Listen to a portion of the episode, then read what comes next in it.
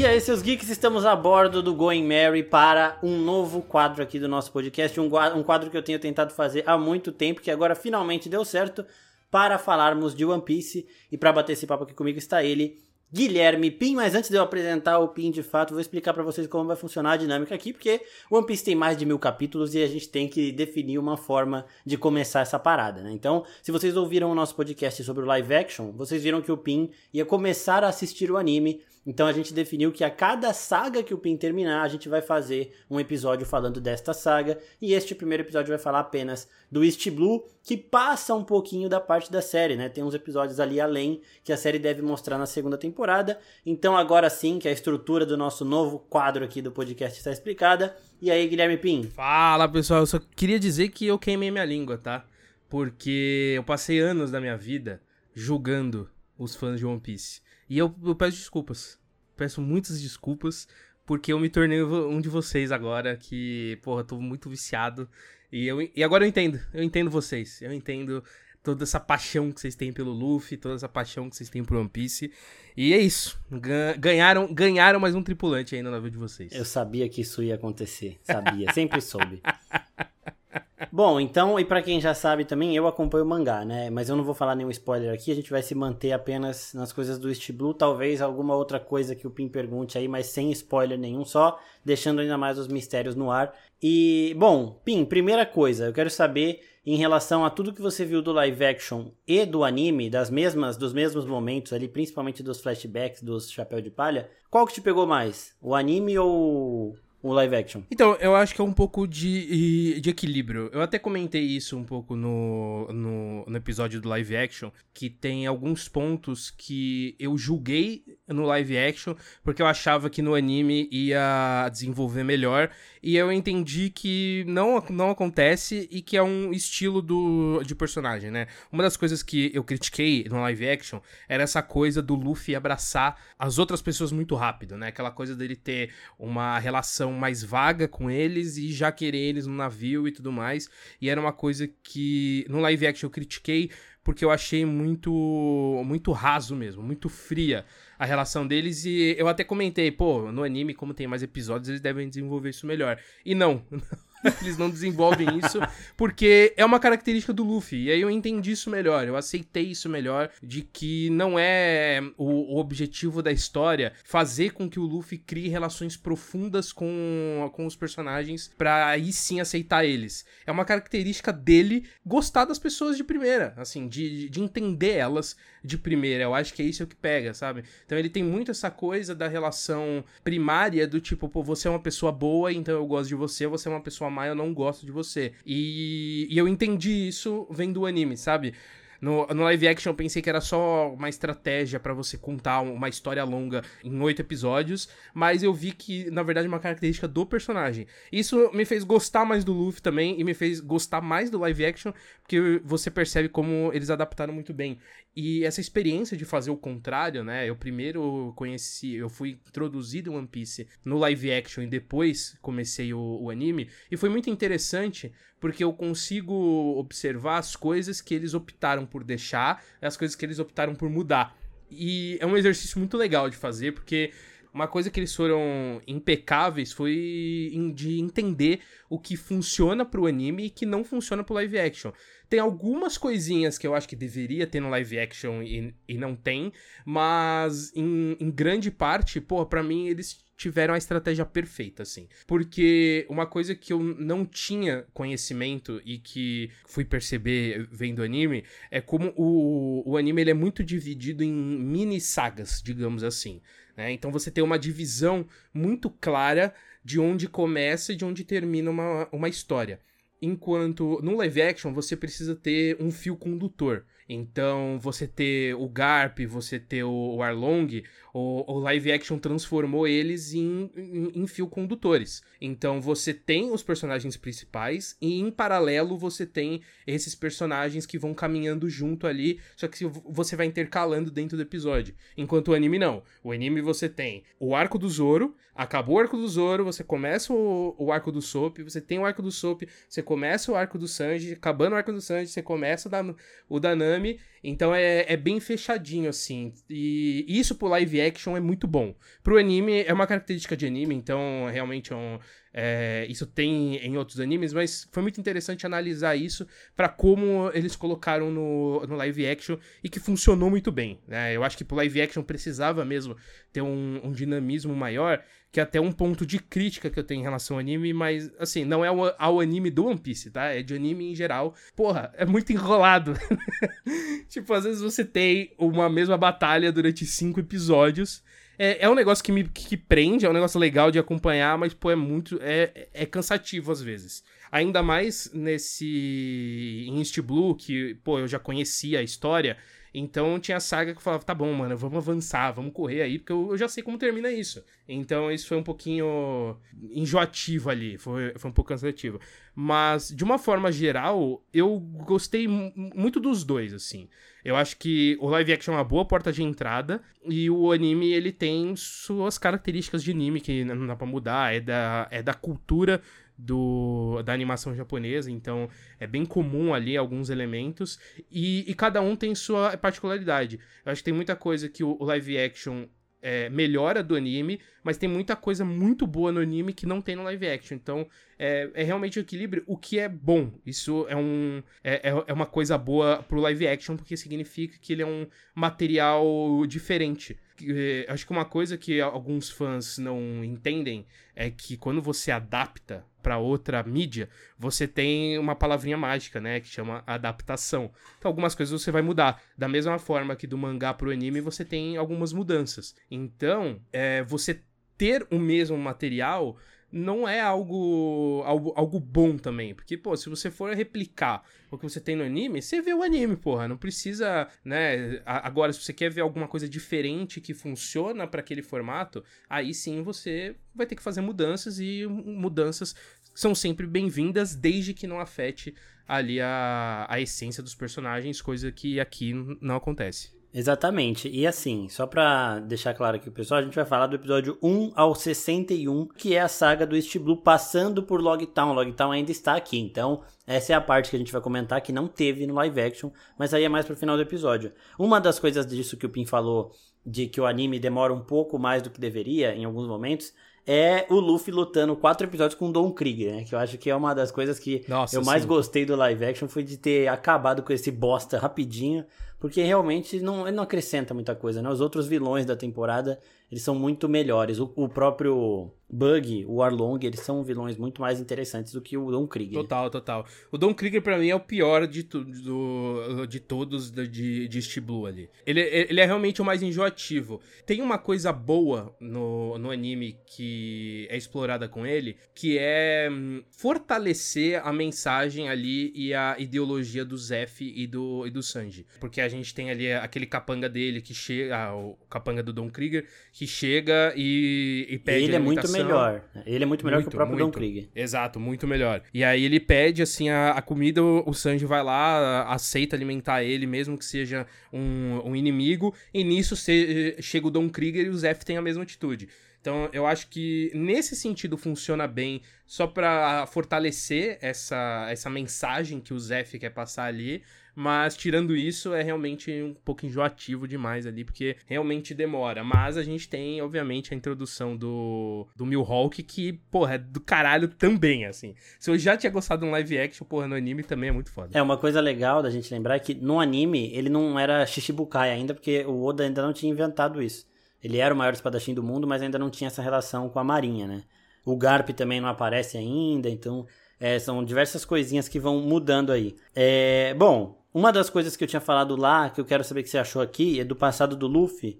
Quando o Shanks, o, o Luke Ho, que é aquele capanga do Shanks que fica comendo bife lá, dá um tiro na cabeça do cara, né? Aquela lição que eu falei que eu tinha sentido falta, que é se você puxa uma arma, você está disposto a se sacrificar, né? Isso não é uma brincadeira para se fazer ameaças. E ali era o Shanks mostrando o mundo pirata de One Piece, por isso que eu acho muito bom, porque é um anime que a gente começa meio de uma forma divertida e tudo mais. E lá no terceiro, quarto episódio, tem um dos personagens que a gente tem como os mocinhos dando um tiro na cabeça de um cara. Pra gente entender que o Shanks ele não é um mocinho assim e que o Luffy também não vai ser. Ele é um pirata. Exato. Então, é logo com o pé na porta nesse momento. Essa foi uma das cenas que eu senti falta no live action, já expliquei lá por quê. E eu quero saber o que você achou desse passado do Luffy aqui, do Shanks, do bando dele, e dessa lição, né? Desse, desse mundo que ele apresenta pro Luffy, o mundo pirata, onde as coisas nem sempre são justas e onde não dá para brincar, né? Você não tá brincando, eles estão lidando com outros piratas, com pessoas traiçoeiras mesmo, então tem que ficar sempre ligado. É, é um pouco daquilo que eu tava comentando em relação à adaptação, porque eu acho que o live action com, consegue passar a mesma mensagem, mas se utiliza de ferramentas diferentes do que o, o anime. Eu não acho que live action tira coisas do, do anime, quer dizer, tira, né, na, na, na parte literal da coisa, mas a mensagem ainda tá lá, eu acho que isso é, é o mais importante. Porém, o impacto que o, que o anime passa é muito mais forte pro personagem e pro espectador do que o, o que o live action faz. Inclusive, tem um ponto muito importante em relação ao passado do, do Luffy. Que, e, primeiro que a cicatriz dele a gente não tem no anime, né? Então, pô, eu achei isso ou, ou tem eu, e, e, minha memória tá ruim? Não, não mostra Tá, mesmo. beleza, ele beleza. tentando furar o olho. É. mostra ele enfiando a faca, né? Na, na cara dele ali, mas é, é isso. Tipo, ele enfia a faquinha e o Shanks fala: Você tá maluco, porra? É só isso. Exato, é. E é, mais um outro ponto importante que eu, que eu não vi no, no live action, aí eu, pode ser minha memória, mas eu tenho quase certeza que não tem, é a questão do Shanks perder o braço, né? Não, tem. Tem é a mesma cena. Tem? Então esquece Tem, a que eu mesma falei. cena. Então, então cancela o que eu falei. Mano, porque eu juro, eu não lembrava dessa porra. Eu vi isso no anime e falei, caraca, como que eles não me colocaram isso no live action? É mega importante, mega forte a cena pra passar a mensagem, mas cancela tudo que eu falei então, porque o bagulho tem lá no live action, eu só esqueci mesmo. e é um pouco difícil falar, porque eu, eu já tinha referência, né? Então, a- as surpresas e o impacto, ele é diferente porque o impacto primário eu já tive, né? Então, eu é difícil um pouco dizer assim como que foi, como que eu achei isso de uma forma concreta. Eu só consigo enxergar de fato essa questão da da comparação mesmo. Inclusive, até peço desculpa pros ouvintes, porque esse episódio aqui ele vai ser cheio de, de comparações entre anime e live action, que é, é- é meio até impossível não fazer essa comparação, porque é a referência que eu tenho aqui. Acho que nas próximas sagas que a gente trazer pra cá, aí realmente vai ser um negócio mais cru que eu vou ter. E aí acho que vai ficar um pouco menos maçante essa coisa de, de comparar. Eu vou tentar não fazer tanta comparação, mas já, já digo que é um pouco difícil. Mas uma coisa legal dessa, desse primeiro flashback do Luffy é que a gente vê que tudo que o Shanks faz na frente do Luffy é pra passar lições, né? E a gente Exato, vê exato. agora no Luffy adulto como isso tudo impactou nele. Então, primeiro, ele faz a cicatriz é, porque ele acha que ter uma cicatriz é importante pra você se mostrar como forte, né? E o Shanks explica que não é a cicatriz, é a história por trás da cicatriz. E o Luffy tentar furar a própria cara é uma idiotice, né? Então não conta. Depois essa da arma, né? Que ele fala: se você puxa isso, você está lidando com piratas, você está disposto a arriscar sua própria vida. E por último, o braço, né? Tem muita gente que até hoje se pergunta, né? Nossa, nada explica o Shanks ter perdido o braço para um rei dos mares, sendo que o Shanks é um apelão, né? Mas quando o Shanks ele dá o chapéu de palha pro Luffy, ele empresta, né? Que ele pede pro Luffy devolver depois, ele está confiando que o Luffy vai se tornar alguém que vai chegar ao nível dele, né? Isso aí mais pra frente tem outras explicações e teorias dentro da trama, mas por enquanto aqui ele está formando uma nova geração de piratas, porque como eu já disse, né, uma das coisas mais importantes de One Piece é a tal da vontade herdada. Então você passa as suas as suas ambições para a próxima geração e essas coisas vão caminhando sempre, né, sem parar. E a parte do braço é muito isso também, porque o Shanks ele poderia sim ter salvado o Luffy sem perder o braço e afugentado o Rei dos Mares ali só com o, o- a essência dele, o hack dele ali, né, que foi é o que ele usa para afugentar o bicho. Só que ele estava investindo em passar lições pro Luffy. E lições é, permanentes. Não é que tudo vai ficar bem. Ah, eu fiz uma merda aqui, mas tudo ficou bem depois. Não, não ficou bem, né? Shanks perdeu um braço. Então, assim, é, atitudes imprudentes, elas têm também consequências permanentes. E é isso que o Shanks mostra pro Luffy quando ele aposta um braço dele que, em que o Luffy vai se tornar um grande pirata. Essa é a lição mais importante, porque esse é o momento que o Luffy sentiu na pele, não diretamente, mas ele viu o Shanks ali perdendo um braço, né? Então, ele sentiu o mundo pirata neste momento. Enquanto o Shanks tá matando gente ali na frente dele, dando porrada nos caras, o Luffy tá achando maravilhoso. A hora que o Shanks se fere nisso tudo por conta de uma atitude imprudente do Luffy também, aí ele entende melhor que ele tem que tomar cuidado com as ações dele. Porque o Luffy ele é muito assim também, ele ainda é, né?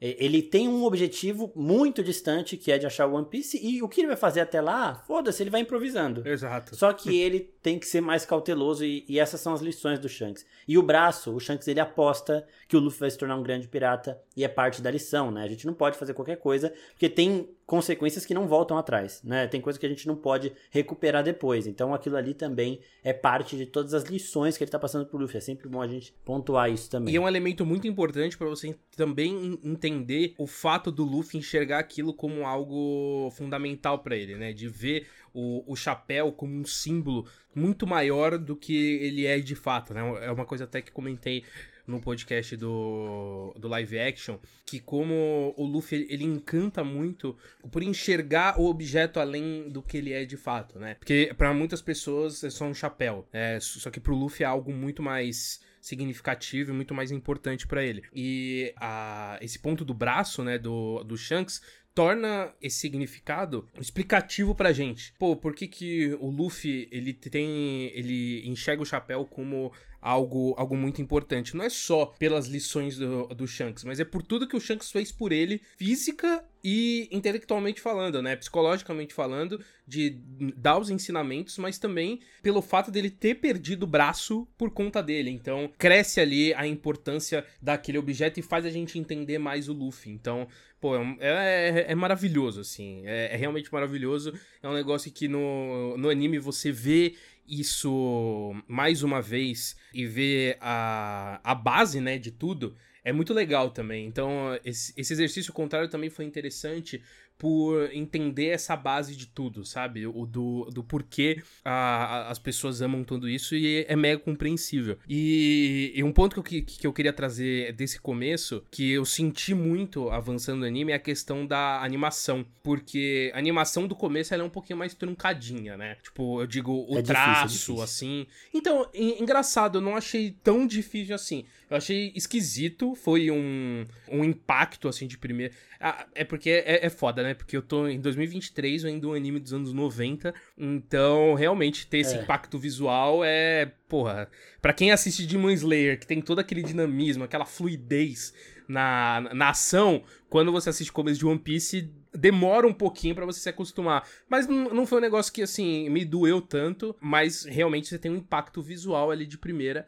e que mexe um pouco, mas depois você percebe uma nítida melhora na, no traço da animação. Eu já passei um pouquinho de East Blue e agora, porra, tá lindo, assim. É, é, é, lindo de assistir. Ainda tem uma coisinha outra que é mais truncadinha, mas, pô, nem se compara como era no começo. E eu sei que lá na frente só melhora, né? Eu já vi algumas cenas do anime. Não, atualmente tá absurdo. Do, do, anime atual, nada com, com muito spoiler, uma coisinha ou outra. E, pô, é absurdo, assim. É uma coisa linda de se ver. É muito bom mesmo. É, é realmente vai avançando, né? Ainda bem que o. Crunchyroll tem uma parte ali de HD das primeiras temporadas, que dá uma melhoradinha na qualidade, mas mas é a, os traços eles mudam mesmo. Só que é realmente muito muito legal a gente ir, a, ir se aproximando e se afeiçoando por esses personagens logo de cara, né? Então a gente já teve um pouco disso do Luffy e agora vamos falar um pouquinho do Zoro também, porque o Zoro ele é apresentado logo no segundo episódio, né? A Nami ela se encontra antes com o Luffy ali, mas ela só vai entrar pro bando depois.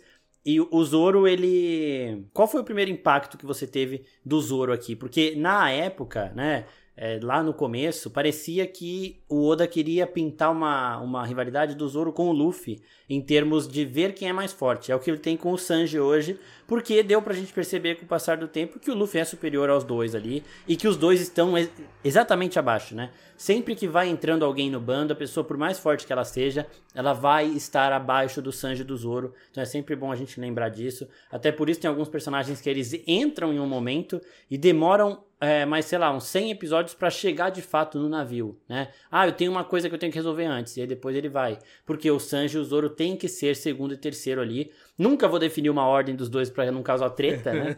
Mas que, que você achou aí desse primeiro impacto do Zoro? Porque na série, eu vi uma, uma coisa que o pessoal também falou, parece que o Zoro é muito foda, não sei o que, é muito, já, já é um dos maiores ali, e eu acho que o anime ele mostra um pouquinho melhor isso, né, algumas limitações ali dele, mas o Zoro sempre muito foda, sempre muito resistente, treinando, o passado dele é um pouco mais explorado aqui, porque mostra que ele ia de dojo em dojo, desafiando os líderes, os uhum. professores lá, então, o que, que, você achou também do, do Zoro, da chegada dele, do passado e tudo? Então, é engraçado, esse ponto que você falou que as pessoas criticaram um pouco dessa coisa dele parecer muito, muito mais foda do que ele é, eu não, eu, eu não senti muito isso porque é, no anime ele é vendido também quando, como um cara muito amedrontador.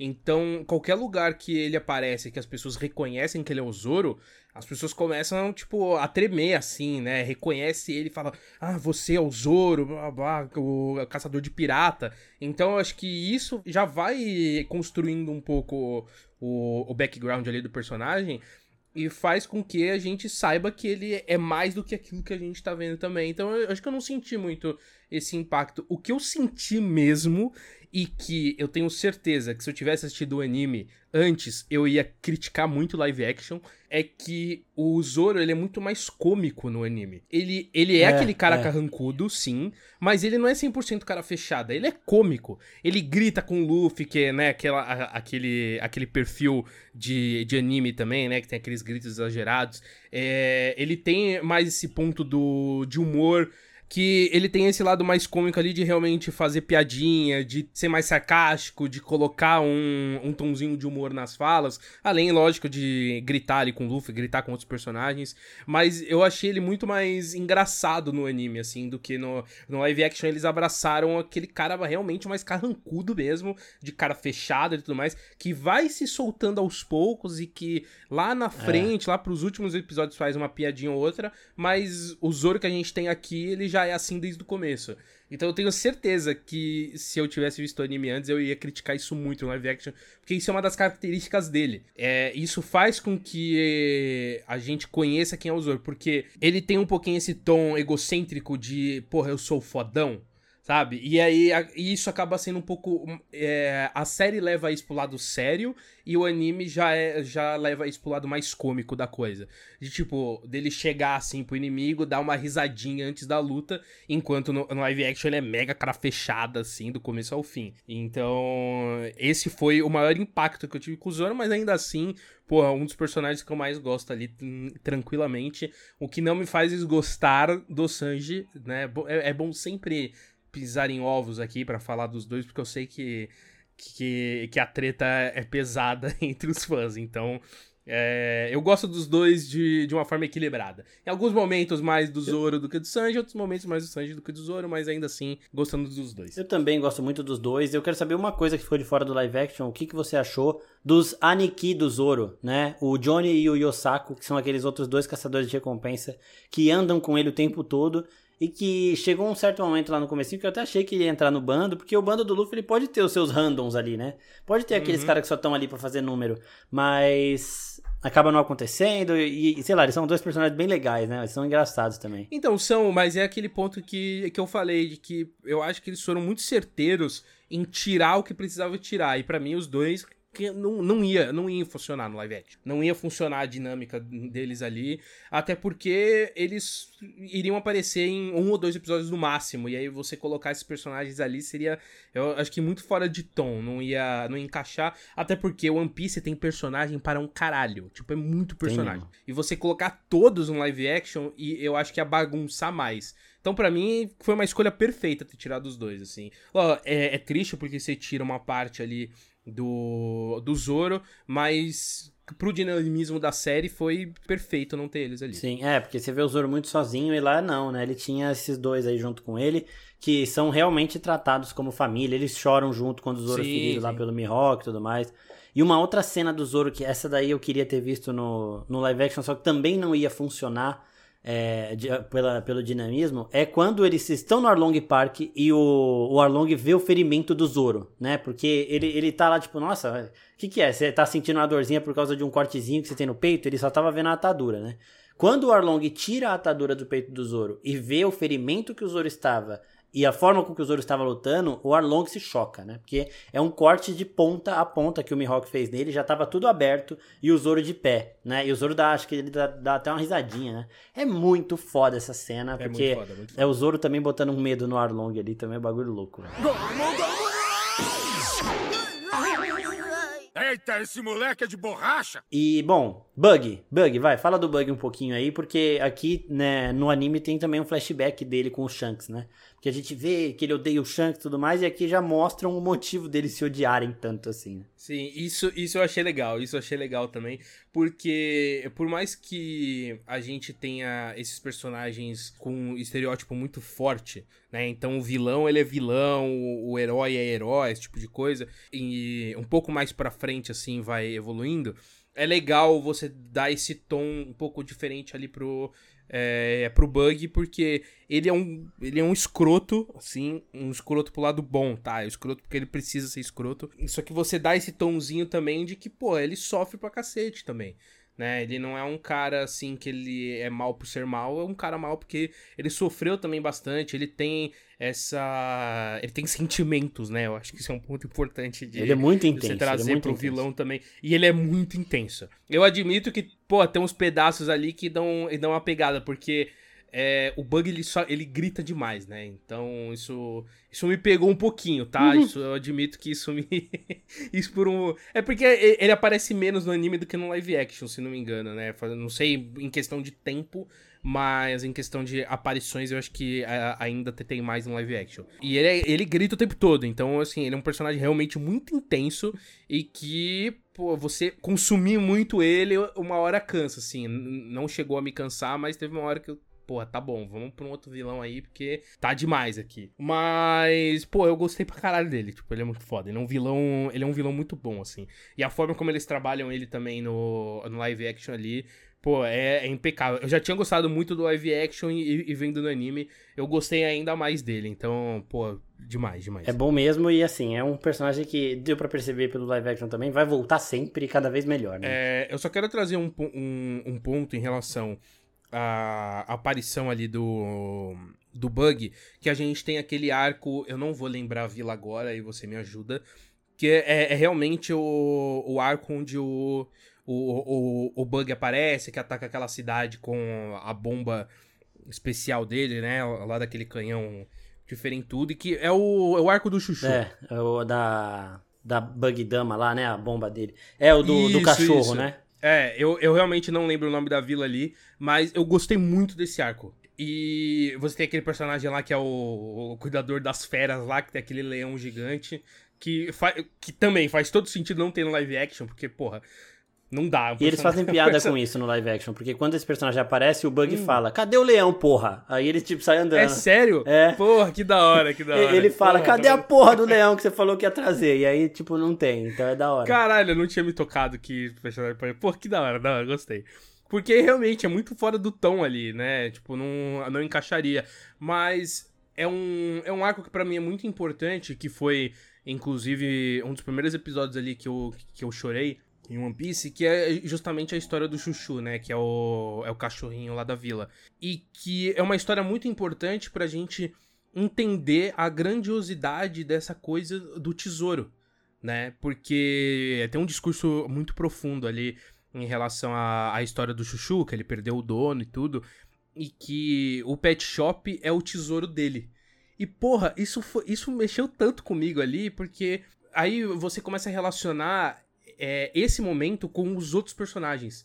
E você vai entendendo qual é o tesouro de cada um. Então, ao invés de, é, para cada um, você falar é, qual é o tesouro deles e apresentar isso, pô, você tem essa introdução com esse personagem que não vai aparecer de novo, eu acho, que é o Chuchu, que é um, uma historinha básica ali, que tem é começo, meio e fim, mas que traz esse ponto muito fundamental pro resto da história. Então, pô, eu achei um é, um. é um episódio que me marcou muito, não só por ser muito emocionante, mas essa mensagem específica mexeu muito comigo nesse sentido. Que o, o Luffy tem com, com o chapéu e tudo mais. Que é você ter aquelas coisas pequenas, mas as coisas pequenas que tem muito significado para você, vira o seu maior tesouro. Né? Vira maior do que ouro, vira maior do que qualquer outra coisa que é inclusive um pouco do que a gente explora ali na, na história do, do Sanji com o Zef, que é aquela coisa de que o ouro ele é, ele é muito inferior a muitas outras coisas que são importantes. E, porra, eu achei isso muito bonito, assim, é um dos, é, sei lá, é o oitavo episódio que tem essa, essa mensagem, já mexeu muito comigo, já me impactou muito ali, positivamente, claro, então, eu não podia deixar de passar aqui, porque realmente mexeu muito comigo esse ponto. É, e tem o cachorrinho correndo lá no, no live action também. E isso é importante, porque se ele perde o pet shop, ele vai perder a última coisa que resta do dono dele, né? Então, exato, realmente. Exato esse é um dos momentos mais impactantes da, dessa, desse primeiro arco. East Blue ele funciona muito para dar esse tom pra gente, para ir passando essa mensagem aos poucos de como funciona o mundo pirata e de como estes tesouros pessoais são importantes para cada um, e também ir apresentando um pouquinho desses cinco personagens que até hoje estão no coração de todo mundo. Talvez o Sop irrite algumas pessoas até hoje, porque o desenvolvimento dele é um pouco mais lento do que dos, dos demais, mas todos esses personagens eles vão entrando aqui no nosso coração é, através desse arco logo de cara aqui. E falando no SOP, eu quero saber o que, que você achou da, da apresentação dele, o motivo dele ser o mentiroso lá, de que era pra passar esperança pra mãe dele, e do bando do Sop também, porque é um bando que ficou de fora do, do live action, né? Então, essa é uma novidade para você vendo o anime, que eram os menininhos lá, que eram do Capitão Sop. Exato, que diferente dos capanguinhas lá do Zoro, esse eu senti falta no, no live action. Senti falta não, né? Porque quando eu assisti o live action eu nem sabia que eles existiam, mas vendo o anime eu vi como é muito melhor desenvolvido o arco do Soap ali. Né? E eu até entendi um pouco depois, escutei alguns fãs é, comentando sobre o, o, live action, e alguns falaram que realmente não tinham gostado de como eles trataram a história do Soap no live action e tudo mais. E até vi também que o, o showrunner é, fez um, uma lista do, dos melhores arcos ali, e o do Soap tava por último. Então, claramente, ele meio que não não tratou com tanto carinho quanto os outros. E eu admito que quando eu assisti o live action, eu não senti isso, eu não senti essa diferença de qualidade. Porém, uma coisa que me fez pensar é que no meio do arco do Soap, eu tava eu cansei um pouco da série. Eu até fiz uma pausa ali, tipo, eu assisti um, um episódio, Aí eu fiquei uns cinco dias sem ver, e aí eu voltei a, assistir com, com mais gás ali. E foi justamente no meio da saga do, do, do Soap. Não sei se foi uma questão psicológica ali que mexeu comigo e não, não me fez gostar de algumas coisas. Não sei dizer exatamente o que não me fez gostar, mas eu admito que eu não senti tanta diferença, porém teve esse acontecimento. E só que vendo o, o anime, eu percebo que realmente teve essa diferença, porque para mim no, no anime é muito melhor trabalhado todo o passado do Soap. Tanto que a questão dele com a vila é um negócio que nem tem no live action. Que é aquela é. relação. É, essa relação que ele tem com as outras pessoas da vila é muito mais profundo do que a gente vê ali né? Não é aquela coisa mais, não é aquele, aquela coisa rasa, né? E no anime eles exploram isso da, da, forma mais profunda e mais bonita, assim, né? Eu acho isso muito legal. Uma coisa também que, que me pega muito é a amizade dele com a Kaia. Amizade sem beijo, né? Amizade sem beijo, né? Mas é, amizade, né? Famo... É, tá, ok, ok. Você pode ainda beijar e ser amigo. Não, é, perdão, perdão, perdão. No live fui, action... muito... fui leviano. Não, aqui. mas é porque, é porque no live action meteram o beijo ali, que é o que deveria ter acontecido. É que o anime não tem essas coisas. Então, esse, esse é um ponto que eu escutei as pessoas discutindo também. Pelo fato de ter ocorrido o beijo, você enfraquece o fato dele ter ido com o Luffy. Porque, pô, se ele criou uma relação amorosa com a Kaia, ele tem essa paixão por ela, ele tinha que ter ficado com ela. Então acho que quebra um pouco essa coisa. Algo que no anime não é. Porque ali você entende o sonho dele de fato, que é grandioso, assim, você entende que ele quer ser algo maior do que ele é naquela vila, e como ele tem um carinho enorme por todas as pessoas, inclusive a, incluindo a Kaia. Então, o anime ele consegue desenvolver muito melhor todo esse passado do Soap. Eu gostei mais do Soap pelo anime do que pelo live action. É... E essa coisa da, da mentira dele. No live action ficou um pouco aberto para mim ali, do porquê que ele tinha Sim. aquele tipo de atitude. E que no anime explica muito bem. E que é, é, é, muito bonito o significado daquilo. Daquela coisa dele realmente querer proteger a vila dele. Que foi onde ele cresceu, que foi onde ele se apaixonou por todo esse mundo, que, que foi onde ele foi deixado, né? Ali pro, é, com a mãe, que o pai abandona ele ali, a gente pega um pouquinho mais do passado do pai também, que aquilo mexe muito com ele, que inclusive lá em Lockdown, quando é, ele descobre sobre o pai dele, também é um momento muito forte ali para você entender é, a, a, relação o, psicológico do Soap, o que, que ele pensa e, e, o que ele sente. Então é realmente um personagem muito melhor desenvolvido no, no anime. E eu, e eu ouvi gente falando que é muito melhor no mangá. É um personagem que eu passei a gostar mais, apesar de ter o, o Michael Jackson e Steve Tyler lá que, porra, enjoou um uhum. pouquinho que eles esticam demais esses vilões também. Que também explora mais o passado do Kuro ali. Eu acho que é, é, é, mais interessante também como eles fazem no, no anime. Então, pô, eu, eu, eu achei ali uma, um, um arco bem da hora, bem da hora. É, mas o negócio do Sop com a Kaia é que ele tá seguindo os passos do pai dele, né? Um pai ausente do caralho, ele também, pô. Toca a mina aqui, vou vazar porque é isso. É nós. É, meu pai fez isso com a minha mãe. Pô, meu, pai me, meu pai me abandonou, abandonou a minha mãe. Eu vou abandonar quem eu amo também. Não é tá assim certo, que funciona? Bonita. Esse é o exemplo que eu tenho. Bonita né? mensagem. É, bonita então. mensagem.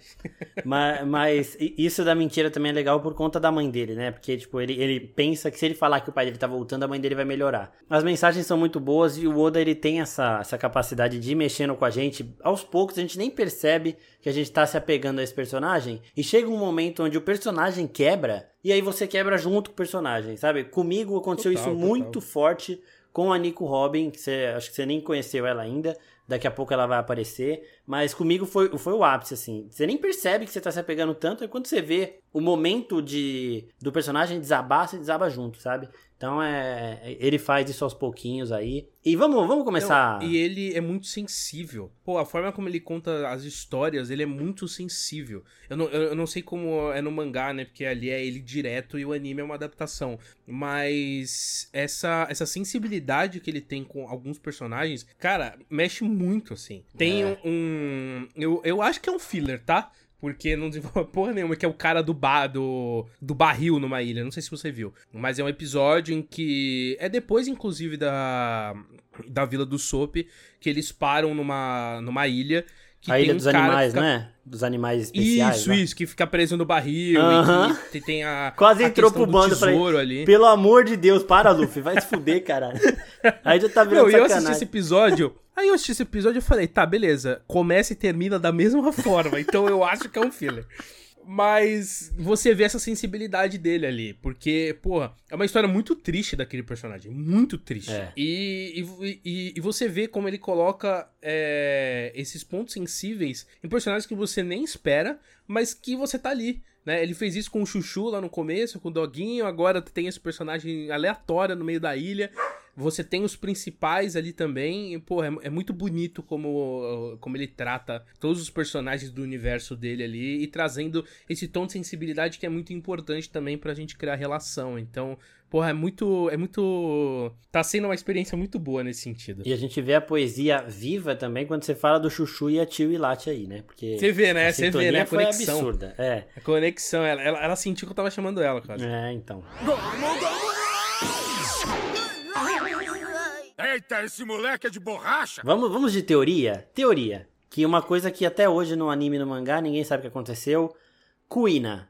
Passado do Zoro, nós temos ali igualzinho a série. E aí do nada, o pai da Kuina chega e fala: ela caiu da escada e morreu. Cair da escada, ao meu ver, é assassinato disfarçado. Eu não vejo. As pessoas teorizam muito assassinato ou suicídio, eu não vejo suicídio acontecendo porque ela, ela tinha acabado de se entender ali quando ela conversa com o Zoro. O Zoro renova o sonho e a esperança dela ali de que pode sim acontecer. Então acho que isso não aconteceria. Mas eu quero saber o que, que você achou, o que, que você acha que rolou com a Kuina ali. Simplesmente caiu da escada e morreu porque o Zoro precisava disso para se desenvolver como personagem. E aí o Oda fez da forma mais preguiçosa possível. Ou você acha que ainda vai ter mais coisa aí pra frente? Cara, eu não tinha parado para pensar nisso, pra ser bem sincero. Não tinha parado para pensar que poderia ser um assassinato. Até porque eu acho que tem um ponto importante também do. Acho que é do choque. Tá? Eu sei que parece uma coisa preguiçosa, mas o choque de você perder alguém do nada é muito maior. Então eu, eu, eu acho que foi mais nesse sentido. Tipo, a, a forma que foi realmente, é, entre aspas, besta, sim. Mas é, eu acho que o acontecimento é o que importa. E ele perder ela do nada é o que impacta ele. Então acho que é mais nesse sentido. Admito que não enxerguei como um, um assassinato ali, sim como. Pô, ele perdeu ela.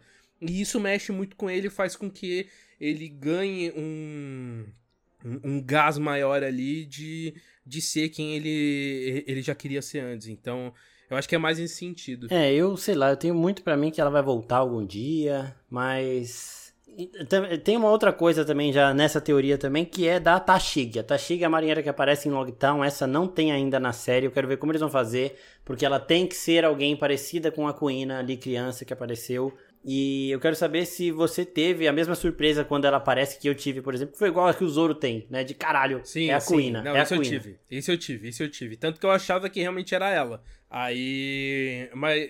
Eu, eu admito, eu não queria que, que ela voltasse. Assim, lógico, tudo depende da construção da história. Ela pode voltar e ser um momento da história muito bem construído e ser é, impactante ali. Mas nesse primeiro momento eu espero que, que ela não volte. E aparentemente ela não voltou. Já que se você quer que ela volte, então em, dentro de mil e poucos episódios ela não volta. Então isso eu já sei. Mas em, em Logtown eu achava que era ela. Ali, ali me pegou um pouquinho, tipo me, me surpreendeu igual surpreendeu o Zoro, sabe? Foda, né? Daqui a pouco a gente vai chegar em Logtown, mas assim, a Tashika é uma personagem que até hoje ela fica me. Sei lá, toda vez que eu vejo, eu fico caralho, é, não é? Mas é, é uma. Sei, sei lá, não sei algo que caiu da escada e perdeu a memória, ou sei lá, fizeram alguma coisa, mas eu, eu ainda acho que eles vão explorar esse arco mais pra frente quando o Zoro começar a descobrir um pouco mais sobre o passado dele, porque esses personagens eles chegam nesse primeiro momento muito cruz, né? A gente não tem muita. A gente tem um pouco mais do passado do Sop, a gente sabe exatamente quem é a mãe dele e quem é o pai dele. Do Zoro não tem nenhum dos dois. Do Luffy, o pai dele aparece em Logtown, mas a mãe até hoje nada. Do Sanji também nada. Da Nami também nada. Então é muito aos poucos que eles vão desenvolvendo esse personagem. Eu acredito que a hora que chegar o momento do Zoro ser desenvolvido, a gente vai ter essa, essa resposta, né? Mas interessante você, achar também que, tipo, é isso, pronto, acabou pra, pelo choque, né? Porque é algo que para o Zoro funciona, né? Ele teve o, o seu sonho exato, revitalizado exato. ali, agora ele vai ser o maior espadachim do mundo, ele, ele carrega a Wado Ichimoji, que é a espada dela, que vai sempre estar com ele. Ele já mudou as outras espadas dele no, nessa, nesse primeiro arco, em Logtal, inclusive.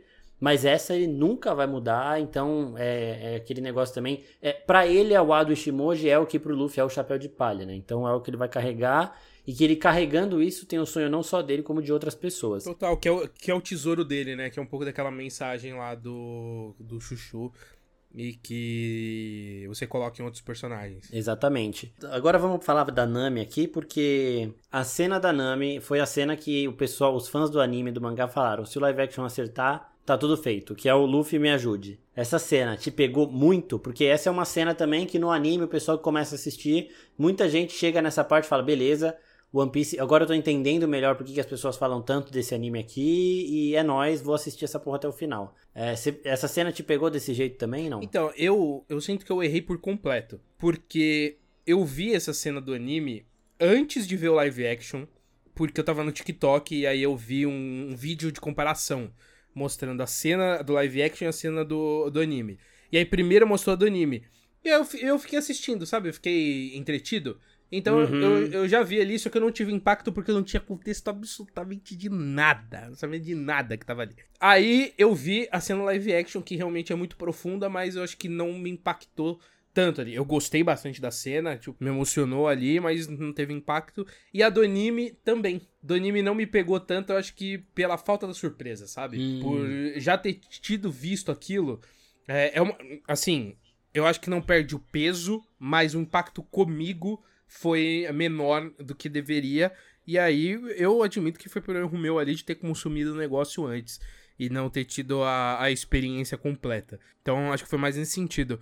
Toda a, a história da Nami é um negócio absurdo. Eu, é absurdo. eu até mandei mensagem pro Marcos uhum. depois que eu assisti o, o episódio do flashback dela. E é um negócio surreal. Assim, eu queria ter levantado e aplaudido. Porque uhum. eu, acho um, eu, eu acho um episódio inacreditável. Tipo, é inacreditável você ter uma animação com a capacidade de transmitir esse tipo de história, sabe? Da, da forma mais pesada e sensível que você poderia passar. Na, na boa, assim, não chega aos pés do que o live action faz. Principalmente em relação à mãe, né? Que eu acho que é a, a coisa mais impactante que você tem ali no, é, na história da Nami, toda a relação dela com a irmã e com a mãe, todo o peso do, do sentimento da Nami em relação à mãe. Sabe aquela coisa de. E, e o sentimento da vida que ela recebeu e que ela não teve escolha, e isso é muito doloroso. Eu, eu me coloquei no lugar da mãe pensando, pô, e se um dia meu filho falar isso pra mim? É. Quanto que o peso deve ser você ouvir isso? Falando que você não quer ter a vida que você tem, né? No caso dela, é, é, por questões financeiras, mas, pô, é um negócio muito doloroso, sabe?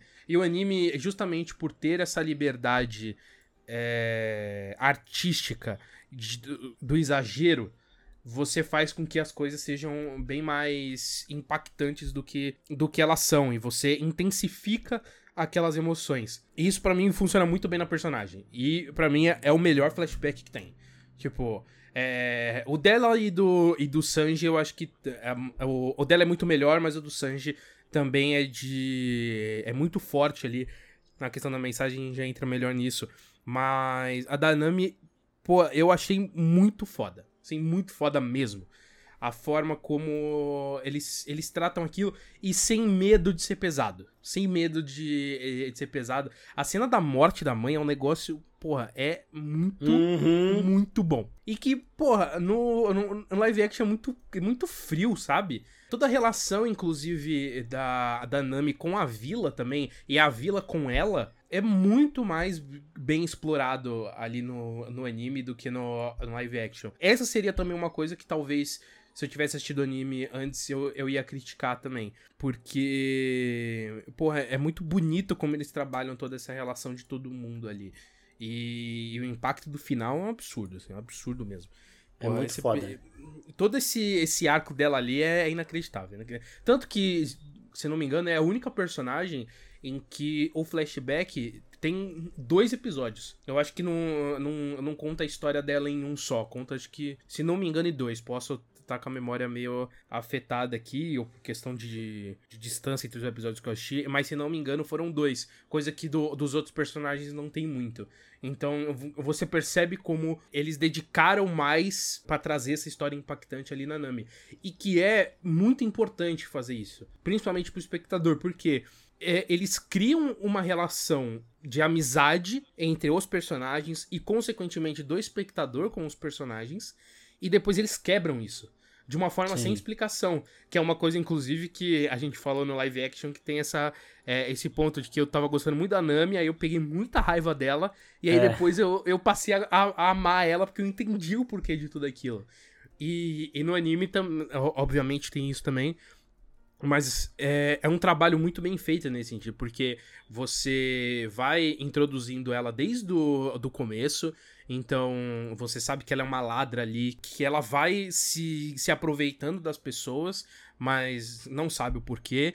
E aí quando ela encontra o, o Luffy e o Zoro, você percebe que ela cria um laço com eles, e ela continua ali com eles, ajudando nas aventuras e tudo mais, ajudando a navegar e tudo mais. Só que aí chega no momento em que ela quebra isso. Ela simplesmente vai embora e você não tem a explicação do porquê. E aí quando você entende, porra, velho, tá maluco, mas mexe muito, mexe é muito, foda, mexe foda. muito, é muito foda, muito foda. O flashback da, da Nami é foda mesmo.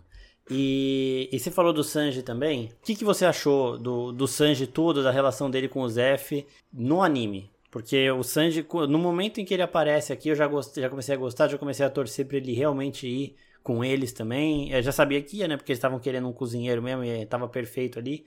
Mas o que, que, você achou? Porque no, no mangá, como eu já falei, no, no live action, como eu já falei, todo mundo conseguiu trazer a essência desses personagens de uma forma magnífica, né? E o flashback do, do Sanji no live action foi o que eu achei mais fiel ao anime o que mais me pegou aqui. Todos são fiéis, porque o Oda tinha falado que a única coisa que não pode mudar uhum. de jeito nenhum são esses flashbacks. Mas o do Sanji tem o seu, o seu, o seu charme ali. E o próprio personagem ele vem carregado disso, né? Então, É aquele negócio, o Sanji Zoro, não, a gente não tem que desgostar de um pra gostar do outro, dá pra gostar dos dois. E os dois foram criados pra gente gostar dos dois na mesma medida, tá ligado? Exato. E o ponto do, do flashback do Sanji, o flashback do anime me fez, me fez odiar mais o flashback do live action. Eu, eu entendo que é fiel e realmente é, mas até uma coisa que eu comentei no, no podcast. Eu acho que eles não conseguiram passar visualmente o impacto daquilo. É que eu até falei, porra, o, o, o, moleque ficou preso lá na pedra, sei lá, 80, 90 dias, e ele só tá sujo. E aí você vem pro anime e, porra, os caras desenham quase uma caveira com cabelo, né? O, o Sanji. Então, o impacto visual daquela cena, daquele momento, ele é muito forte. Porque você sente que aquele personagem realmente sofreu durante todo aquele tempo. E, porra, isso é muito pesado, sabe? Então, no, a do anime até dá um certo desconforto de você ver aquela cena, porque realmente parece uma criança cadavérica ali. Uhum. Então, é, é, é, realmente um negócio forte ali. Coisa que no, no live action eu acho que eles não exploraram tão bem. A história é igual, o impacto do, do acontecimento é igual, mas não tem o mesmo peso que o anime traz. E faz com que a, a relação do, do Sanji com o Zef se intensifique mais.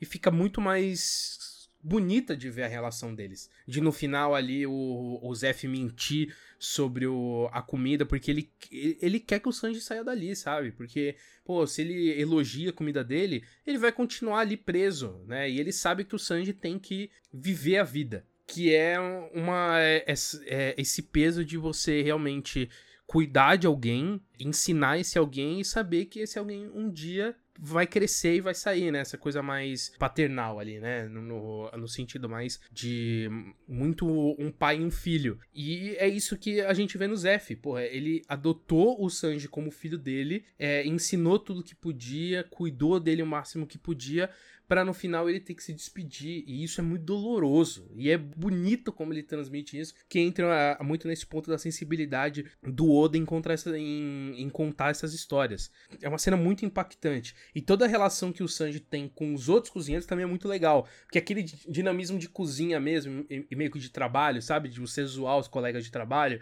aquela coisa dele, dele chamar todo mundo de lixo e tudo mais. Que eu não lembro se tem no, no live action, porque o anime eu tô assistindo dublado, que inclusive, aplausos e aplausos pra dublagem de One Piece, que é um negócio, é um trabalho inacreditável. É surreal e, de bom. Mano, é assim, é muito personagem, né? Como eu comentei. E todo personagem tem voz foda, velho. É impressionante. Uhum. Isso me deixa até ansioso para ver um novo personagem para saber qual que vai ser a voz dele. E, pô, é muito, é muito, é muito legal acompanhar as vozes em português ali, porque é, é realmente um trabalho impecável. E eu não sei como é no, no inglês. Se no inglês ele tem algum apelido pros outros cozinheiros, mas, pô, a dublagem ali do anime me marcou muito com ele chamando os caras de lixo e tudo mais. E é, e é, e é engraçado. O Wendell Bezerra também é muito foda, né? E aí ele o é tom foda. que ele usa na voz, né, de intensificar ali na hora do lixo, acaba deixando tudo mais divertido. Então, pô, é muito... O, o Sanji já tinha me encantado no, no live action, ele só me encantou mais no anime. Então, assim, não tem como. É foda demais mesmo. A dublagem de One Piece tá de parabéns. A, a Carol fazendo Luffy também é um negócio fantástico. Todos ali estão muito certinhos. E, é, no, no, live action tem ele com o, aquele lá do cabelo rosa, né, que eu agora esqueci... Do cabelo verde, sei lá. Que eu agora esqueci o nome, que é o único que aparece ali que ele fala do prato do Sanji que tá muito bonitinho, o Sanji fala, ah, você tá me chamando para dançar, não sei o quê, mas é, mas é só isso. Passado tudo isso agora, daqui a pouco, é... eu quero saber quando você vai chegar no, na parte que explora mais do passado do Sanji, que você vai achar. Uma coisa que eu gostei do, do live action, que eu não lembro se tem no anime, nesse flashback, é que mostra o Zef chegando no navio onde o Sanji trabalhava, e a única coisa que o Sanji fala para ele, antes deles ficarem é, em naufrágio ali, é que ele vai achar o All Blue, né? Então é por isso que o Zef faz tudo para manter o Sanji vivo depois, porque ele vê no Sanji a pessoa que pode realizar o sonho que ele teve e não conseguiu realizar de novo, a vontade herdada. Então essa pequena frase que o Sanji fala para ele, criancinha, tipo ah é, você não vai me matar aqui porque eu vou conseguir ver o All Blue. Aí ele fala All Blue, aí o barco estoura e eles ficam lá presos na pedra. Então, eu gostei sim. demais de terem colocado isso no live action, não lembro de ter no anime, mas. Tem, tem sim, mas se não me engano é de uma forma diferente. Não é igual, é, é no live action.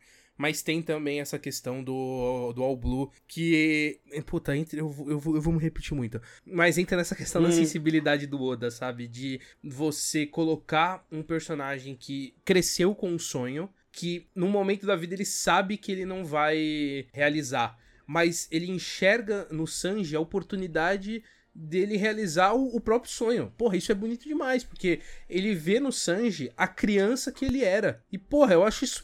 Puta, eu acho isso lindo pra caralho, assim. É muito. É muito profundo, realmente, como a, a questão do sonho em, em One Piece. Eu nunca vi em, em outra obra explorar dessa mesma forma tão bonita, assim, no sentido do aceitar o Luffy, ele é aquela pessoa que ele, ele abraça muito a ideia dos outros. Só que é no sentido do apoio. Porque uma das mensagens mais bonitas de One Piece que eu, que eu enxergo é no sentido de que você, para você realizar suas coisas, você não faz isso sozinho. Nada você conquista sozinho. E o Luffy, ele sabe que para ser o rei dos piratas, ele não vai ser isso sozinho. E isso Exato. melhora aquele ponto que eu falei lá no começo do episódio, de que eu enxergava ele abraçar as outras pessoas como uma forma de acelerar a história, não aprofundar tudo, mas não é muito nesse sentido. Ele abraça as pessoas muito rápido, porque ele sabe que, porra, se eu fizer com que aquela pessoa acredite no sonho dela, ela vai fazer com que eu conquiste o meu também. E, porra, isso é muito foda, porque ele, ele faz isso com cada um, e é, é, muito bonito como ele faz isso com cada um. Dessa coisa do tipo, não, vem com a gente, tipo, sai daqui, vem com a gente, a gente precisa de um cozinheiro, por quê? Porque ele sabe que tendo o Sanji do, do lado dele, o Sanji vai ajudar ele a conquistar o que ele precisa, e o Luffy, ele vende que ele vai ajudar o Sanji também. Então, meio que é um compartilhamento de sonhos ali. O Luffy sabe que o Sanji vai ajudar ele a conquistar e o Sanji sabe que o Luffy vai ajudar ele a conquistar o sonho dele. E, pô, isso é muito foda, velho. Isso é muito foda, porque a gente meio que vive numa realidade de adulto que é aquela coisa de que todos os seus sonhos vão por água abaixo, porque você vira adulto, sabe como é a, sabe como é o mundo de verdade e que é muito difícil conquistar ele, né? Pô, a gente sabe disso, né? Pô, quando você é criança, você tem aquela coisa de, pô, eu quero ser astronauta, eu quero, sei lá, voar num dragão, sei lá. Mas e a gente tende a, a, a bloquear muito cedo essas coisas. Porque o adulto, ele tem a cabeça do adulto e sabe que aquele sonho de criança é um negócio intangível, sabe? Porra, uma criança no Brasil, sei lá, interior de São Paulo falando que quer ser astronauta. Você adulto ali, você vai falar o que para ela? Vai falar, não, você vai ser?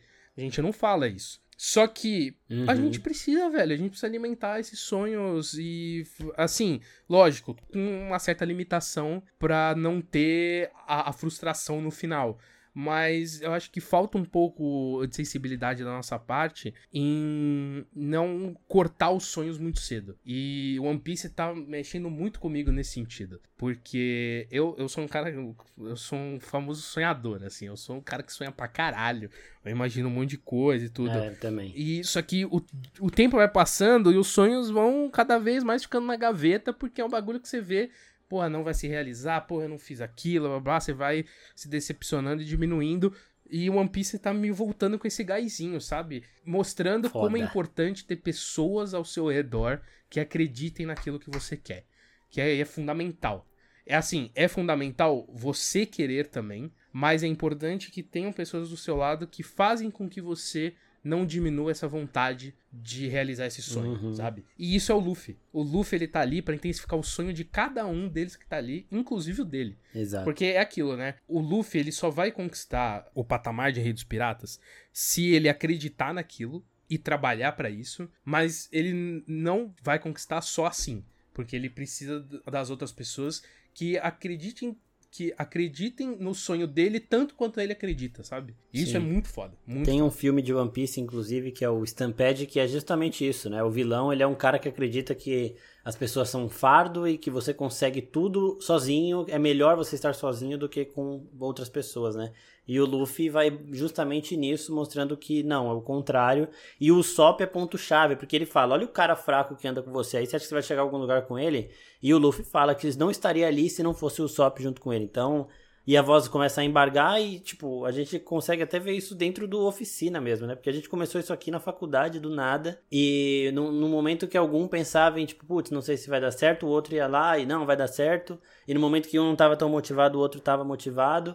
E a gente tá aqui hoje, né? E continua. Então, realmente, continua renovando tudo, o sonho, continua focando cada vez mais. E o One Piece é muito bom para dar justamente essa renovada mesmo, né? Porque isso daí é uma coisa que me pega muito. One Piece é sobre sonho e liberdade e, e, a gente vai vendo isso muito forte em tudo que o Luffy faz. Em termos de liberdade, ele começa o anime se libertando do barrilzinho, liberta o Kobe, liberta o Zoro, depois liberta a vila lá do Show Show, do do Chuchu, né, do cachorro, e por aí vai. E as libertações do Luffy vão só aumentando. E as renovações de sonho também, né? Não só os dele e do bando dele, mas de outros personagens que ele passa e que vão se acendendo. Um dos personagens que tem isso mais vivo hoje na obra, que ele tem uma virada fantástica em um momento, é o próprio Bug. O Bug ele tem um momento no, no mangá, nem chegou no anime ainda, que é um negócio surreal. Que você fala, caralho, esse cara vai conseguir o que ele quer porque ele, ele sonha muito alto, mas ele vai chegar, sabe?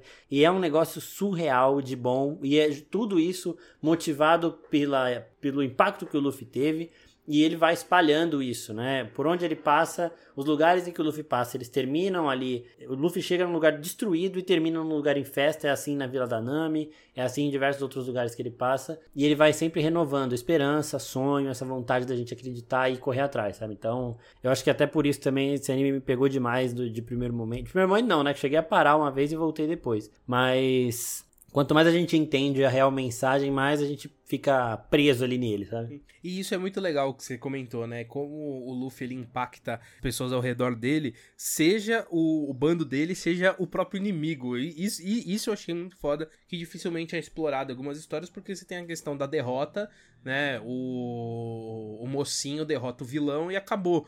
E aqui você vê alguns personagens é, se aproveitando da experiência que tiveram com o Luffy para melhorar ou para ficar mais forte e tudo mais. É melhorar Exato. no sentido de melhorar a performance, né? Não melhorar de ficar bonzinho. Mas como o Luffy, ele impacta todo mundo ao redor dele. E, porra, isso é muito legal, assim. Que é, é um, é um negócio que em Logtown é muito profundo por ele hum, visitar a ilha do, do Rogers lá, né? Então, é, é, muito legal ver o encanto que o Luffy tem por aquilo. Porra, é onde o meu maior herói do mundo pisou. É essa coisa deles andar, andar nas ruas e falar, nossa, será que ele andou por aqui? Será que ele pisou nesse chão? E, porra, isso é muito legal, assim, é muito vendo o personagem, sabe? Porque é uma coisa que eu tenho e que eu nunca tinha visto um personagem com, com essa coisa, que tem até um... ele passa um teor um pouco infantil, assim, mas é bonito de ver essa inocência dele, mas que ele vai amadurecendo, sabe? Mas não perdendo isso. Exato. Tem até uma frase no Turma da Mônica Lições, que foi uma frase que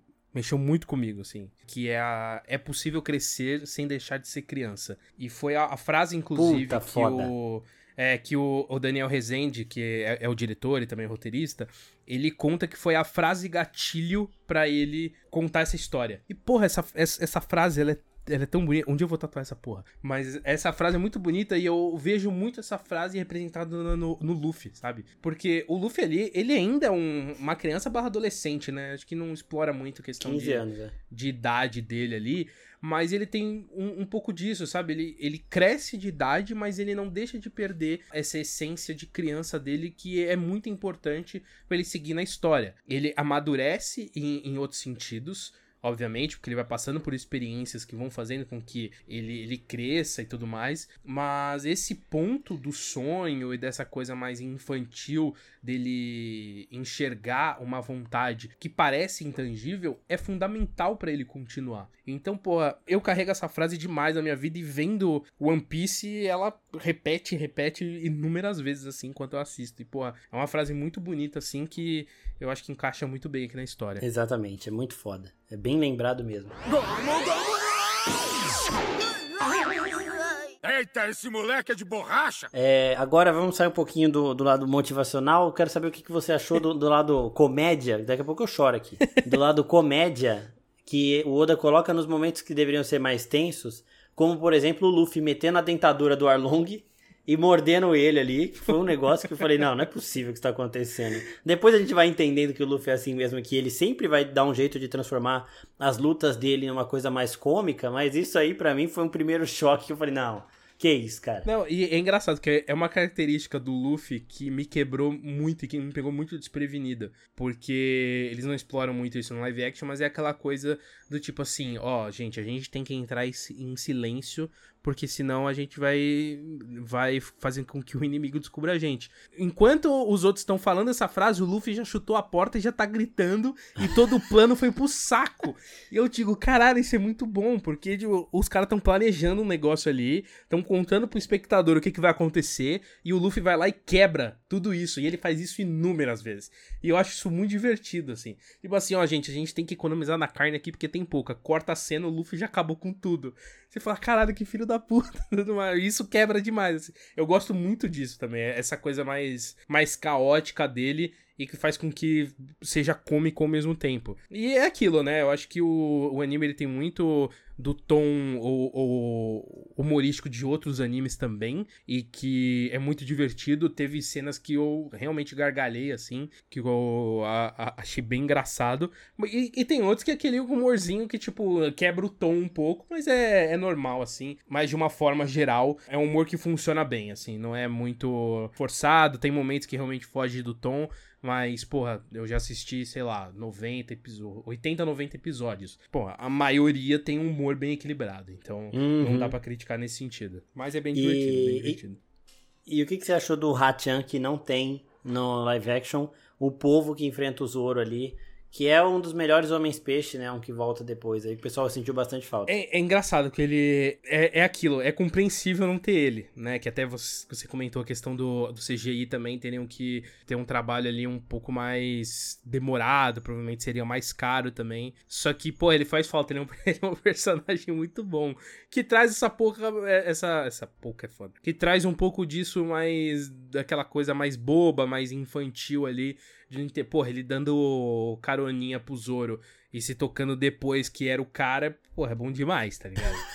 Ele é, um, ele é um personagem muito. E, e, ele é poderoso ao mesmo tempo. Então isso é muito legal também, porque você tem esse equilíbrio. Porque ele não é bobo por ser bobo. Ele é bobo, mas ele também é forte pra caralho. Os caras vão ter que penar para lutar com ele, porque não vai ser fácil. Então, nesse sentido, é muito. E ele é um personagem muito bom. Porra, a, a, a, dublagem dele também é um negócio surreal, assim. É muito, é muito boa. E é, a dublagem dele eu não sei, que eu vi em japonês. Não tinha ainda quando eu tava assistindo. Mas uma coisa legal, é uma coisa que o Oda faz muito e que a gente depois vai percebendo, é que quando o Hachan ele é apresentado, ele fala que ele é o segundo espadachim mais forte dos Homens-Peixe. E aí quando a gente chega num outro arco da Ilha dos Homens Peixes, a gente vê um que é o espadachim mais forte. Então, é uma coisa que o Oda sabe fazer muito bem, que é de preparar o terreno, né? O pessoal costuma falar, os fãs de One Piece costumam falar, o Oda está cozinhando. Silêncio que o Oda está cozinhando, né? e, e, são uns, uns, pequenos detalhes que na frente você olha e você fala, nossa, o cara é um gênio, velho. O cara é absurdo. Agora, vamos falar então de Logtown, que é o momento que não tem na série, aqui a gente já vai pegar também o, um pouquinho mais do que vai ser o tom desse podcast sem esses comparativos com o live action. É, eu quero saber o que, que, você achou de todo esse arco de Logtown, que para mim é fantástico, porque nós temos o Smoker, a gente tem a Tashig, a gente tem o Zoro pegando a espada nova. É uma parada também muito tensa, né? Quando o cara fala, não, essa espada é amaldiçoada, não pega isso não, não sei o que, o Zoro... Eu sou foda, caralho. Que amaldiçoado, caralho. E a gente tem o pai do Luffy, sabe? Tem tudo acontecendo ali. Então eu quero, eu quero saber o que, que você achou de tudo isso. Olha, eu quero dizer que eu estou muito com você quando você diz que One Piece precisa de um episódio especial. Porque esse episódio ele é fundamental pro andar ali da da segunda temporada. E, porra, começar a segunda temporada com Logtown vai ser um negócio esquisito, assim, de certa forma, porque, pô, você tem primeiro Logtown para depois aí sim eles eles chegam na Grand Line, né? Sem trazer muito spoiler aqui. Mas é um é, é, realmente um momento ali de, de pausa. E você começar a temporada com isso vai ser um negócio meio bizarro assim. E é um episódio, quer dizer, são acho que acho que são quatro episódios de Logtown, mas que ele, ele, eles conseguem transpor ali para um episódio do live action tranquilamente. Consegue. Só que é muito importante ter aquilo. Muito importante ter aquele momento. Então eu concordo com você que deveria ser pelo menos um episódio especial entre a primeira e, e a segunda temporada.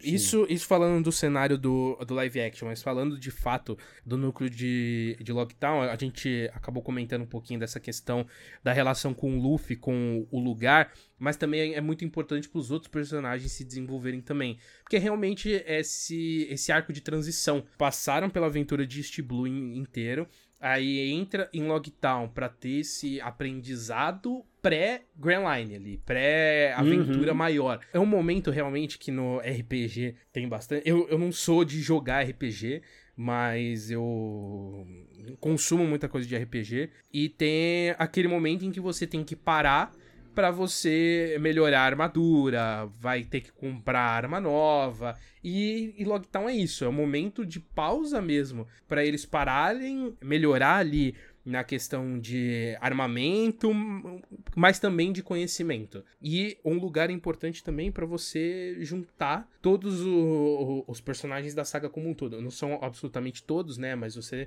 tem a, a volta do Bug, você tem a apresentação do, do Smoke, que é, porra, do caralho, assim, um personagem muito foda. Quando você entende o que ele é de fato, ele se torna muito mais da hora do que na, no, no começo, porque você só acha que ele é um sargentão babaca, assim. Mas aí depois, uhum. quando você vê o poder dele, que inclusive, uma coisa que me pegou muito no anime, eu achava que a Akuma no Mi era um negócio muito mais raro. Mas, porra, todo mundo comeu essa porra, velho.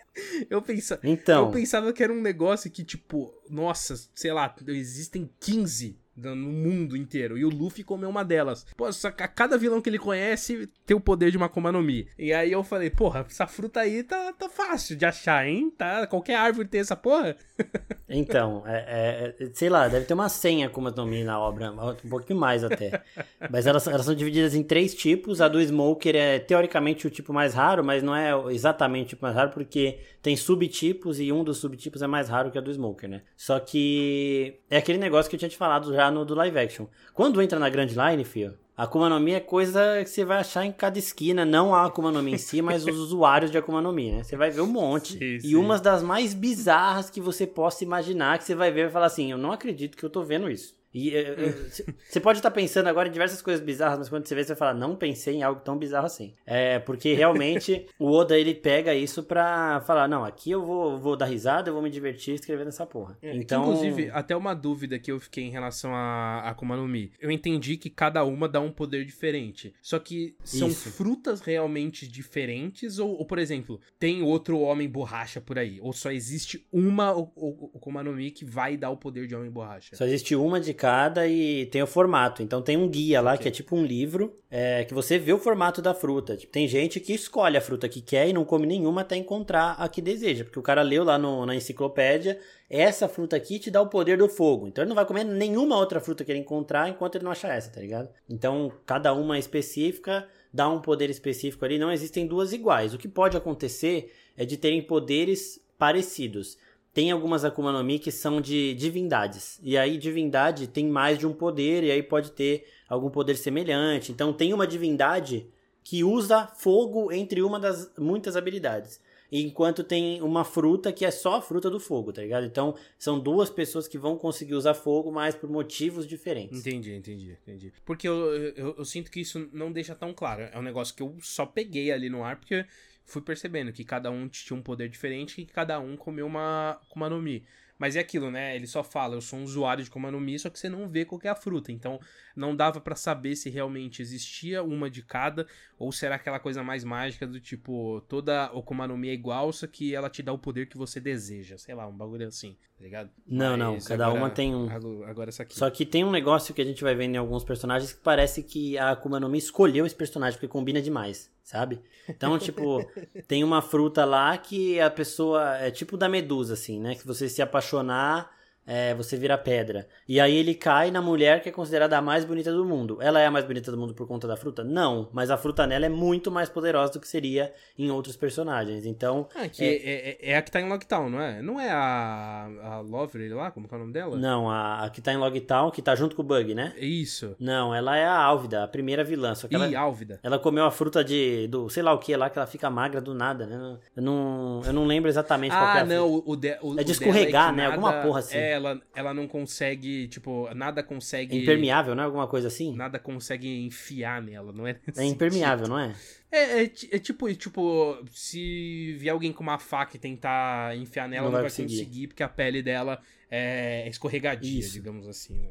É verdade, é verdade, tem isso. Exatamente. É porque realmente todo mundo se apaixona por ela. Eu fiquei nessa dúvida se esse era o poder dela ou se era só uma, uma característica. Não, não é ela não, mas é da hora também ela. É, ela vem do Luffy, né? Tipo, caralho, você tá apaixonado por ele, não sei o que. Ela fala, ah, ele foi o homem que não sei o que lá, né? E o Luffy vai ganhando essa, essa fama também, muito bom.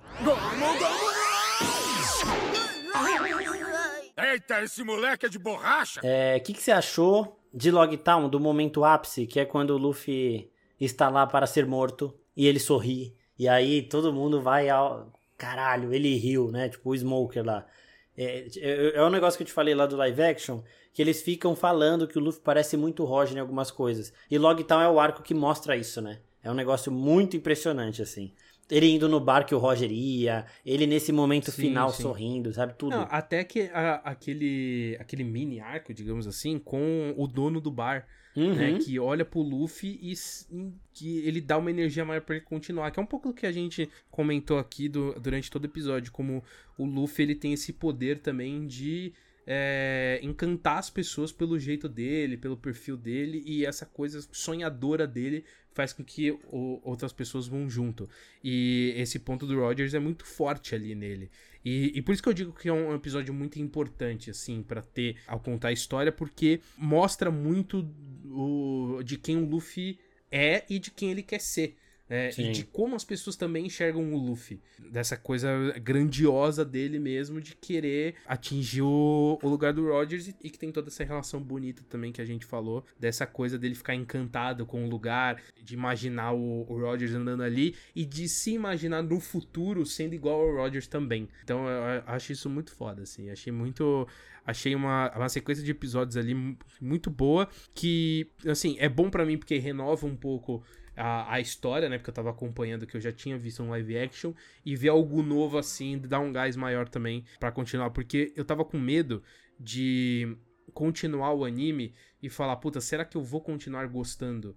Mesmo não tendo nenhuma referência, então. E, e Logtown foi importante também para mim nesse sentido de ver que, não, mano, os personagens são assim e é isso aí que eu vou gostar. É bom mesmo. E tem um ponto muito importante no Logtown que eu acho que deveria ter sim no live action, que é a questão de mostrar criaturas de outros lugares para mostrar como aquele mundo funciona. Em Lockdown a gente tem aquela competição de cozinha lá que o, que, que o Sanji ganha, só que um pouco antes, né, lá no, no arco do, do Arlong, a gente tem aquele peixe-vaca gigante.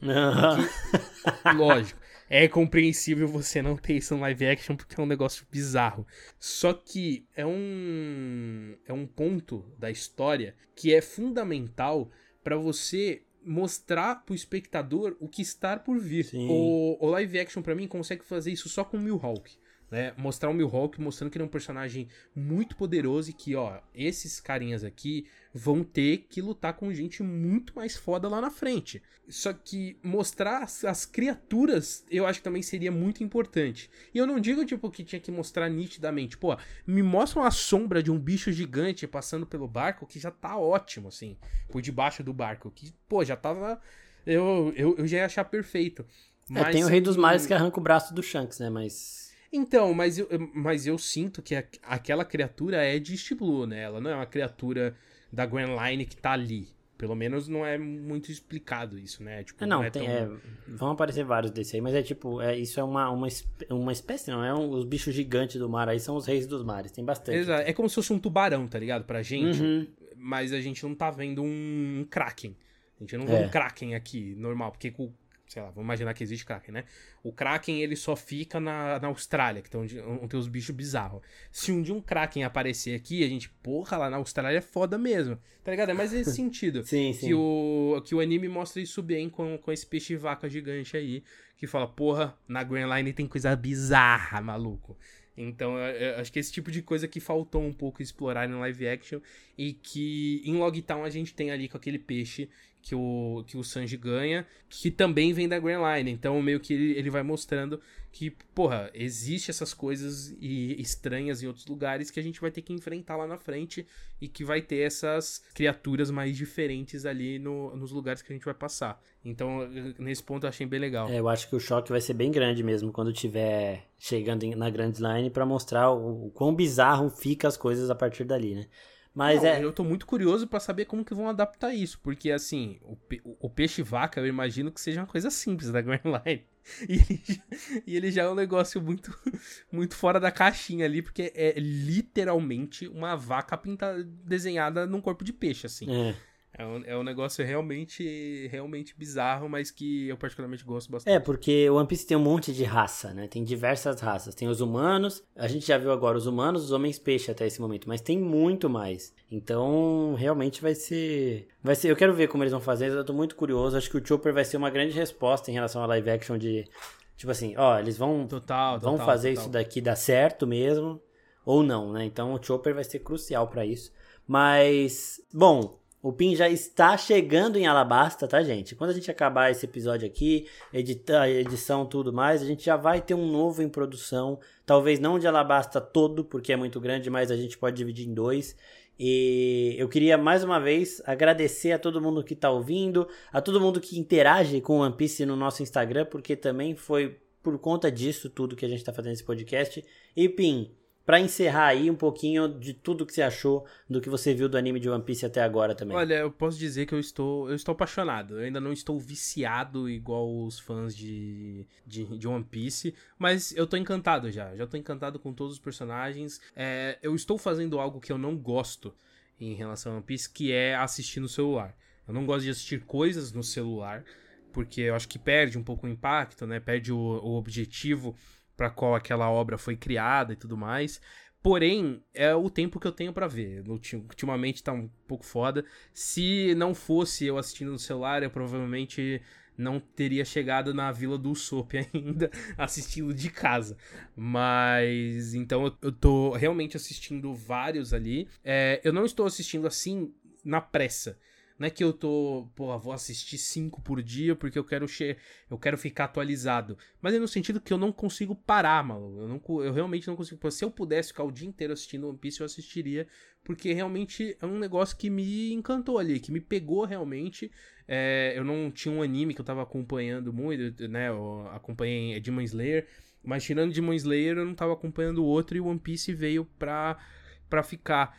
E eu tinha muito preconceito com One Piece muito preconceito no sentido de que eu não, não entendia muito a história, então eu via algo, eu enxergava como algo bobo, assim, sabe? Porra, um moleque que se estica, que fala engraçado e que, é, e que fala alto ali, né? Esse tipo de coisa. Porque eu tinha referências de ver uma outra cena no Twitter e tudo mais. Tinha o Marcos, que também sempre enchia meu saco para assistir. Então eu não queria ser chato igual ele. Eu falei, porra, mas essa galera de One Piece aí não, não, não, para ah, de agora tá sabe? virando igual. Exato, exato. Então eu tinha muito esse preconceito e também é pela quantidade de episódios. Isso me desanimava muito. Eu falei, porra mais de mil episódios, porra, até eu chegar lá, até eu ficar atualizado, vai ser um. Porra, é muita coisa para ver, sabe? Eu não. Quando eu vejo que, sei lá, uma série tem três, quatro temporadas, eu já desanimo pra assistir. Então imagina mil episódios. Uhum. Só que o, o live action veio para me dar esse gás. Eu falei, pô, vou assistir o anime. Eu tava querendo mesmo uma série com episódios curtos ali, né, para ter um é, algo para assistir e me pegou demais, me fisgou muito, sim. Acho que os personagens são muito muito carismáticos, muito interessantes. O universo de One Piece é muito rico também e a história é muito boa. E aí eu fui entendendo pela história de que, porra, não é só um moleque que estica, tem todo um contexto para aquilo acontecer, tem todo um universo que aquela característica faz sentido e que foge um pouco dos outros animes que eu assisti, é, animes antigos, né? E, e o ritmo dele é muito bom. Eu tava com esse medo também, porque anime antigo tende a ter um ritmo um pouco mais lento por, assim, experiências também. Dragon Ball, é Cavaleiros do Zodíaco, são animes que, que são animes bons, mas que tem, pô, aquele. As coisas demoram para acontecer de fato. E eu também tinha esse medo de, de acontecer One Piece. Só que não, os episódios em si eles são muito dinâmicos. Lógico que você tem arcos ali em que eles se estendem um pouco, né? Como a gente tava falando de vilão que tem 4, 5 episódios de luta. Mas ainda assim, dentro do episódio, tudo é muito dinâmico. As coisas acontecem de uma forma muito mais fluida do que eu imaginei que seria. Então eu realmente tô encantado, assim. E falei, claro, da, da dublagem, que é o, uma parte fundamental ali para dar esse carisma dos personagens e que me encanta bastante. E é isso, já, já tô. Já tô a bordo do Going Mary pra me aventurar ainda mais. Como o Marcos comentou, tô perto de chegar em Alabasta, então eu sei que tem muita coisa ainda para acontecer. Eu não cheguei nem no episódio 100 ainda, então tem, tem muita coisa para acontecer.